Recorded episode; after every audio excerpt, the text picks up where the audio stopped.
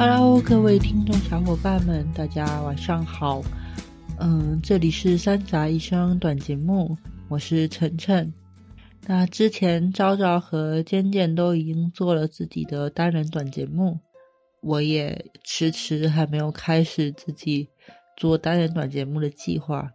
一方面是因为我对自己的声音并没有非常自信，那另外一方面也是因为。我没有找到一个合适的切入点。最近我在出差，所以自己一个人在酒店房间的录音效果似乎特别好，不做点什么好像有点过意不去，所以我决定来尝试尝试。那之前跟两位小伙伴录过一个同人的节目，以及我和尖尖录过一个如何做同人本的节目，其实这两期节目都蛮精彩的啊，推荐大家去听一下。呃，今天我想跟大家去聊的更多的是写作方面的呃内容，但是作为一个透明的十八线小写手，去跟大家聊创作这么大的一个话题，的确有点不太现实，是一个比较大的话题嘛。所以我打算说偷个懒，于是我就跟几个身边小伙伴去征集了一些问题，我让他们呃用问题的方式来引领我去。聊这个内容，但是征集到第二个人的时候就已经问题爆棚。那我们就来看看这些问题到底都是些什么吧。嗯，啊，首先是可爱的尖尖小朋友，他问了几个问题。其实我们平常关于我写作的话题，我们聊的挺多呢。毕竟他是我的编辑太太。嗯，我会把我写好的文扔给他看，让他看一下有什么问题。或者有什么意见要提，他都会稍微看一下。那他提这些问题，平常我们也有讨论过，他可能也只是就是帮助我去理清楚这个节目的一个逻辑吧。那我们把他的问题拿出来挨个说一下。呃，他提的第一个是所谓的角色自己就能动起来，到底是不是都市传说？呃，我觉得不是。怎么说呢？从很小的时候我就听说过一个故事嘛，大家应该都听过，就是福楼拜在写《包法利夫人》这个作品的时候，因为他最后他让女主角死去了，啊，这不应该不算剧透吧？他很难过，甚至嚎啕大哭，捶胸顿足。他的朋友就问他说：“那你就不能让他不死吗？”福楼拜就回答他说：“我不能，因为呃，他必须死。”其实这涉及到一个很有意思的东西，就是角色到底是怎么去动起来的。我觉得是这样子，我们不妨来讨论一个更大的话题，就是命运。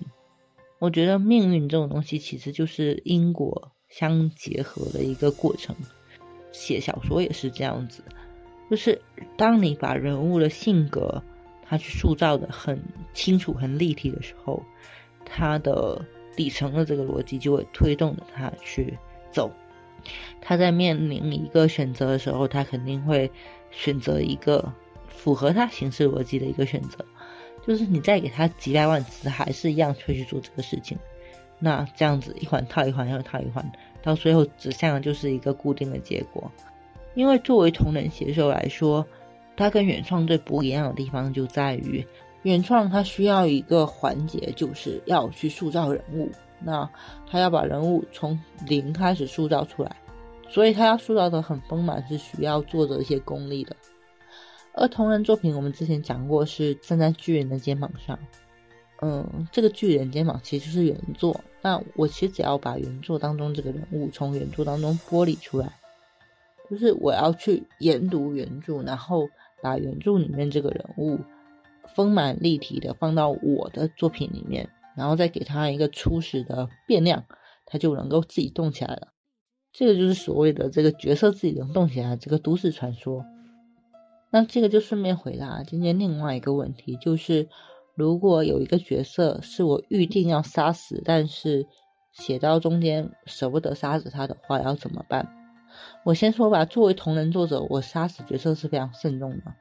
就是因为如果说原作里面没有死人要去杀死他的话，在同人里面应该算是一个非常要慎重考虑的东西。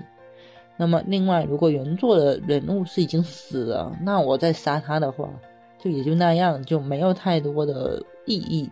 那如果原著当中已经死去的人物，我没有把他杀死的话，那就是同人的可能性，这个就没什么好讨论了。但是原创作品的确，我们看到过有一类作品是，呃，作者随心所欲，他想要杀死谁就杀死谁，呃，以杀死角色为怎么讲呢？嘲弄读者的一种方式方法，就说你看嘛，没想到吧，哈哈哈，这种感觉。我们其实呢，从这样的作品当中感受到对读者的不尊重。其实我在某些就是很红的二次元作品里面有感受到这种感觉。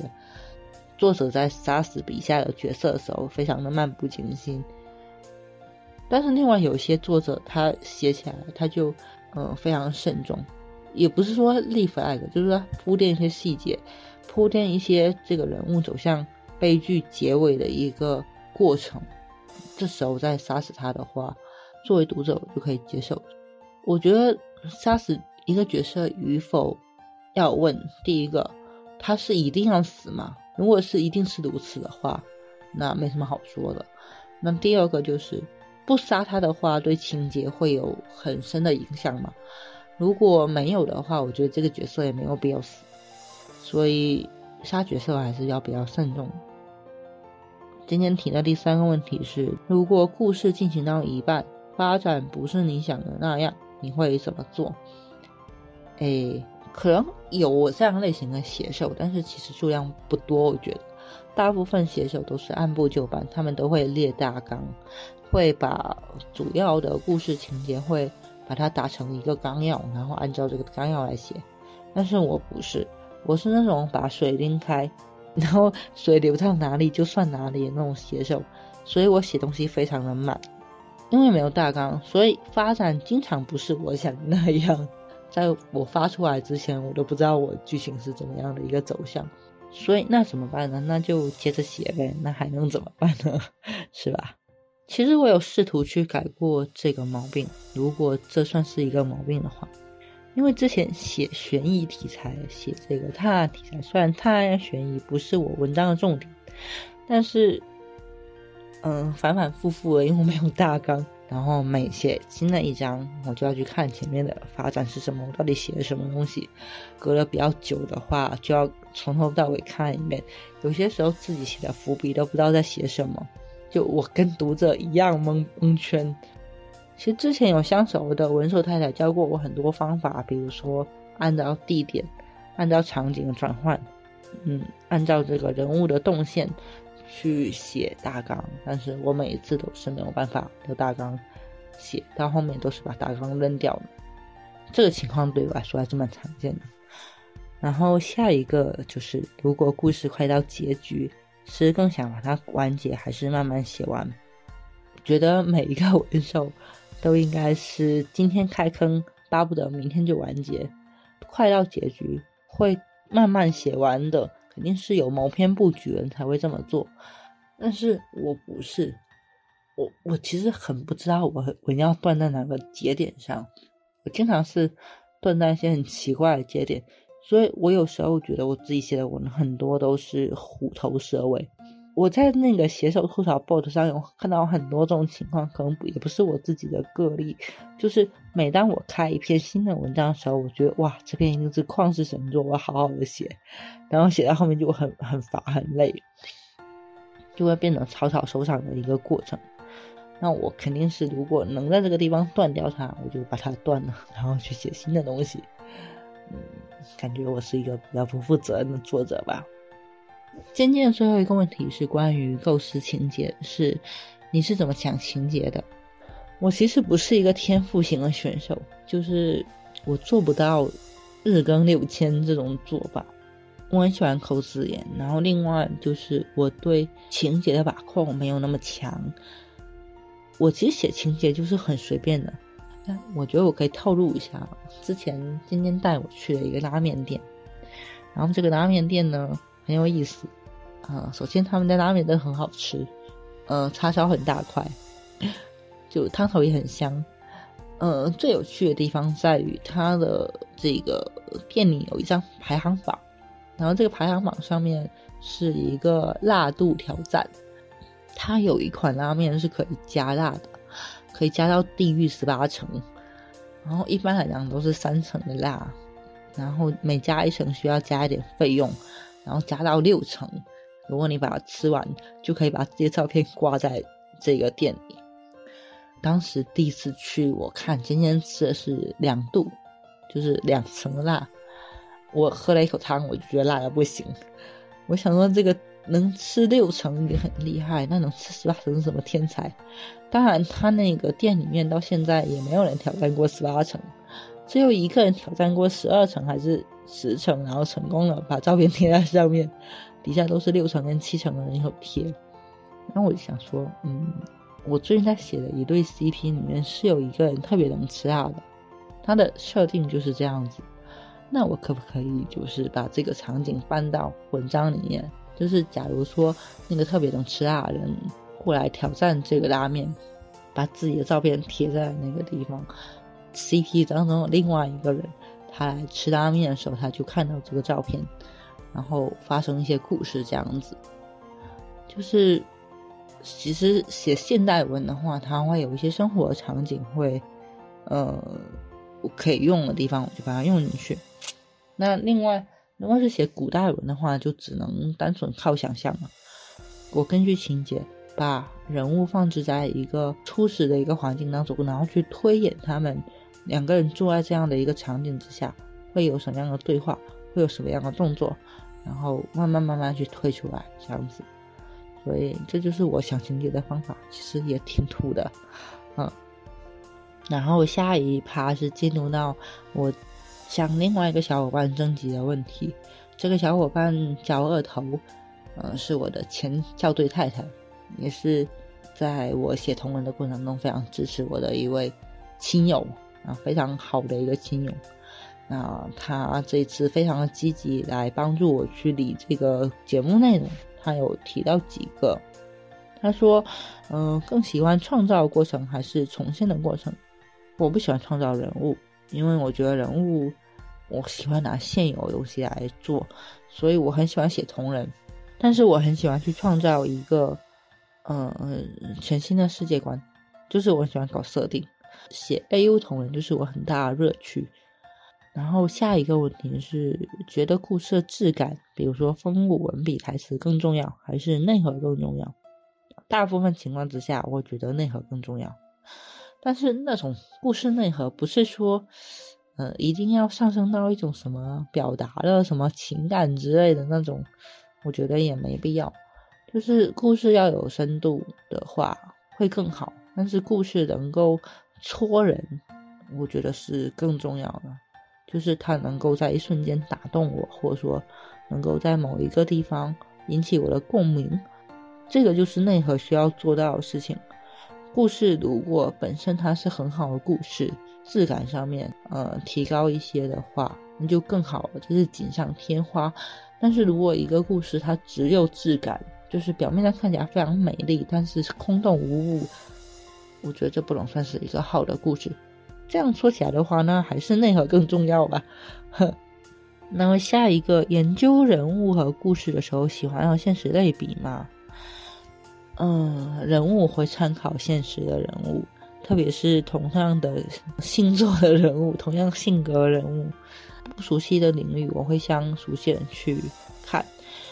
我其实观察了很久，渐渐的开车，因为我经常坐在今天的副驾上。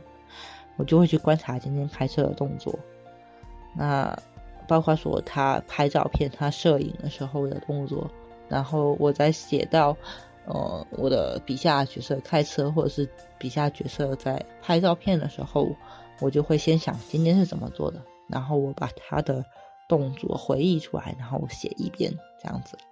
但是如果说会跟现实的这个事件去类比的话，我一般不会这么做。嗯，下一个涉及到历史同人的问题，就是如果有资料，是更喜欢小人物视角还是帝王将相？哎，我喜欢写帝王将相。怎么说呢？帝王将相比小人物好写，因为大家都没有做过帝王将相，所以帝王将相是什么样子的，就是我写的算，我把它写出来就可以了。我其实很佩服那种能把小人物视角写得很好的作者。其实亲王马伯庸他就是这样的作者，他也可以驾驭帝王将相，也可以驾驭小人物，而且都写得非常的好。还有现在有很多这种历史小说的作者，甚至是历史的研究者，他们写的历史的这种叙述方式，虚构一个小的人物，然后把它塞进一个大的历史事件、历史环境里面，然后去跟真实的历史人物产生互动。这这是我非常欣赏，但是我现在还没有能力驾驭的一种写作方式。我希望以后我可以尝试一下。嗯，下一个就是。怎么让自己时间好好利用起来？哎，我也不是什么很好的范例。我觉得这个应该请阿叶太太来说，她真的好厉害。我觉得那种能够日更三千、日更六千的人，都是神呢。我其实写东西真的非常的慢，就我很喜欢在那里慢慢的雕、慢慢的磨。所以，与其说是好好利用时间，不如说我是真正浪费时间的人。但是我自己是最近 get 到一个点嘛，就之前有在呃某期节目里面有说过，我有买了一个键盘，哦，这个键盘的故事还挺有意思。就我之前买的键盘中间是有一个嗯横档，因为要折叠嘛，它那个折叠的方式就是直接折叠，然后这个空格键以及就键盘中间就裂开了一个缝，大家能够想象一下，你们现在可以把键盘拿去看呀。就中间裂了一个缝，这样的感觉，那尖尖就看不下去。然后今年我生日时候，尖尖就买了一个新的漂亮的三折的键盘给我。那个键盘打开完之后非常有质感的，而且完全没有缝隙的，就是一个正常的普通的键盘。我现在带着它就非常的开心，嗯，然后带着一个键盘在路上，可以有空的时候拿出来写一写，或者是我会拿手机起来记梗。记说，我今天想到什么东西，我就把它记下来，这样子。我觉得这是就是我能够利用时间的方式方法。嗯，还有一个很重要，对于我来说比较好的一个习惯，就是我不看任何的短视频平台，因为我觉得短视频平台对于不光是阅读还是写作表达都杀伤力非常的大，所以我就尽量不去开这个头。嗯，因为我也不知道我自己会不会沉迷进去，所以就尽量避免吧。还有一个问题是专门针对历史同人作者的，作为一个普通人，有办法快速提高看史料的水平吗？我自己看史料都看得很慢呀，怎么样呢？如果说大家啃不了原始史料，那就去看专注嘛。我觉得。就是看相关领域的，呃，严肃的历史学者他们写出来的东西，我觉得比去看一些什么奇奇怪怪的公众号或者百度百科都要靠谱。其实我有看过很多历史同人写手，甚至连百度百科都不看，就还蛮遗憾的。然后最后一个是，呃，其他的同历史同人的太太都去哪里了？还是真的不写都不见了。我觉得现在历史同人，你要说它多也挺多的，就是这个圈子整体来说并不是一个冷圈。但是如果你想把它当做一个热圈，好像又不太对。就因为历史同人的范围实在太大了，它触及到了很多不同的时代、不同的国家、不同的 CP，然后还有就是。有些形象是游戏的，有些形象是影视剧的，嗯，各种各样的东西杂在一起，所以还是很混乱。要找到自己喜欢的、适合自己的那口粮食，的确不是太容易，我觉得。所以会让一些读者，其实包括我自己作为读者来说，会觉得历史同人圈好像没有什么新的文可以看，但是它的 tag 数又每天都在增加。这是一个很吊诡的一个事情。我觉得历史同人是这样的一个存在，就是因为我们写的是历史人物，他们是真实存在过的人，所以他们的真实感是很强的。但是另外一方面，他们又离我们比较遥远，就是又有距离感。就是不会产生一些诸如塌房之类的事情。可以说，能够被我们拿来写同人或者是青史留名的历史人物，都有一些过人之处。所以，历史同人这个领域还是蛮有趣的。嗯，希望大家都来看一看，可以尝试着磕一口，浅磕一口。嗯，我其实我们主唱也是扩过的。嗯，历史同人圈有非常非常多，呃，才华横溢的太太们写的才华横溢的文章，嗯，入股也不亏吧？啊，那作为同人写手的话，我就想说这么多，然后还有一点点尾声吧。最近发生了一些关于同人写手的一个争执，呃，某个读者他在某个吃饭群，就是有的太太她建的群。是有发自己的文章在里面让群友看的，那他发了几次之后，没有收到他预期的反馈吧，所以他就改成了单聊私发，就是有想要看的人找他单独聊，他就单独发给对方，然后对方拿到这个文的时候说了句谢谢，就没有下文了，也没有反馈。然后无意中，这个太太有透露，她另外一个朋友在做约稿的，就他自己有去约稿，单独建了一个群，只发在那个群里面。那这个读者 A 他就去问这个群的群号，被拒绝加入这个群里面。呃，原因是他之前没有给这个太太反馈和 report。这个读者非常愤怒，他就在某平台上发了大概七八分钟的视频去吐槽这个事情吧。反正话说的，我觉得挺难听的。嗯，作为写作者来说，我觉得这个事情本身对错我们先不论，但是其中反映出来的一个问题就是，现在很多读者他的诉求和写手的诉求是不一样的。就之前今天也有提到过嘛，他知道说文手是很需要反馈的，写文手真的很需要反馈。像我这么懒惰、这么没有规划的人，我能把十几万字的文写下来，全凭当时有人每天每天在那里蹲着更新，给我很多的鼓励，我才能够把它写完。像之前也有出现过其他的。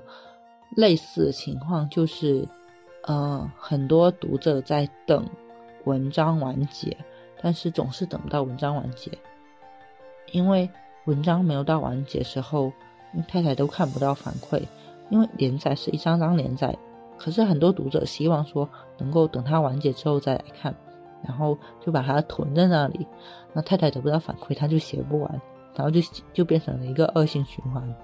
像刚才我说到那个，就是读者他给太太伸手要了东西，要了文，然后太太发完之后，他只说了一个谢谢，然后没有再回来说太太的文怎么怎么样，就会让写的人觉得很心累，真的，那久而久之就不想写了。那位读者在那个吐槽的视频里面还说：“我不缺这口饭，嗯，如果你不来做，也有其他人来做，不会饿死。”但是，在网上经常喊着“太太赶紧做饭，不做饭我就要饿死了”，不正是还是这些人吗？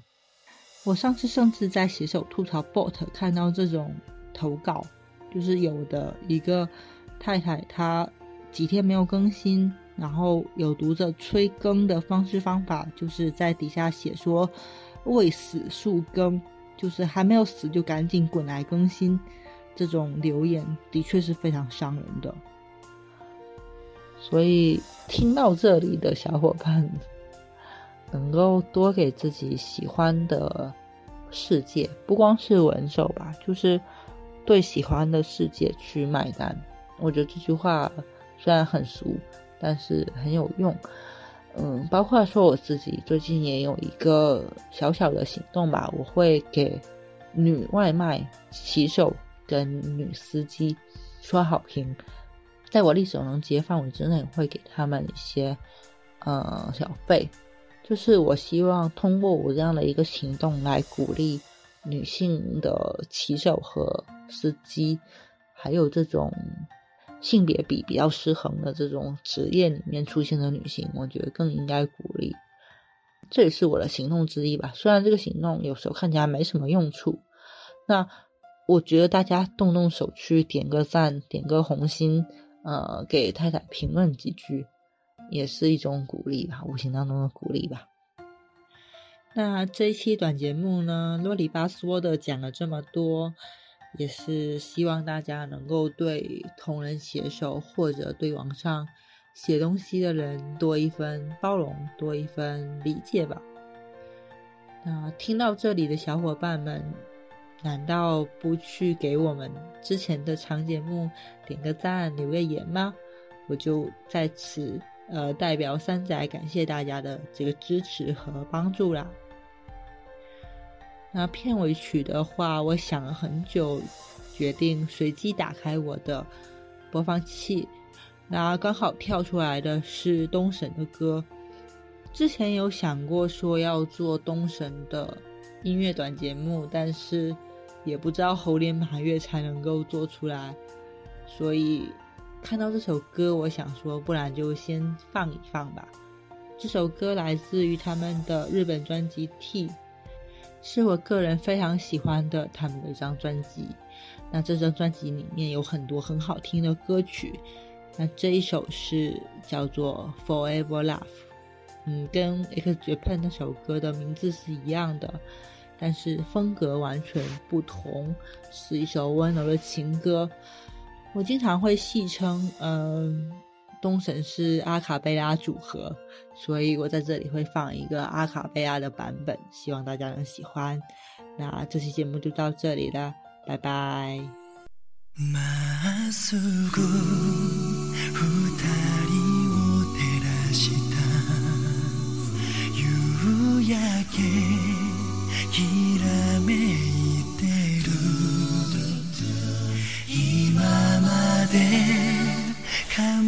たことないくらい胸の深くが熱い。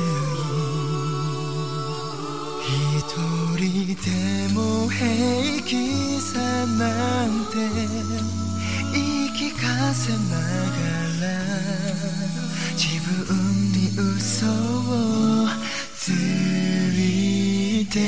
過ごしてきたけれどこれからは君だけを離さない。何度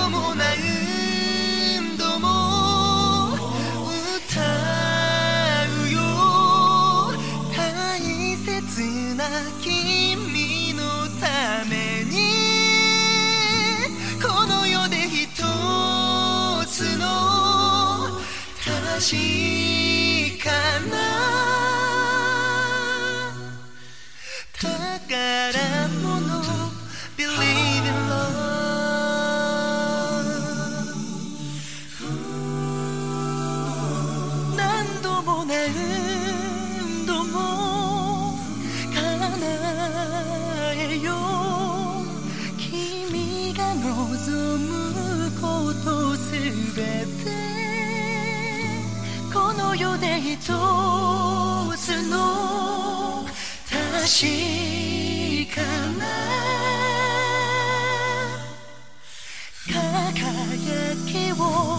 别离别了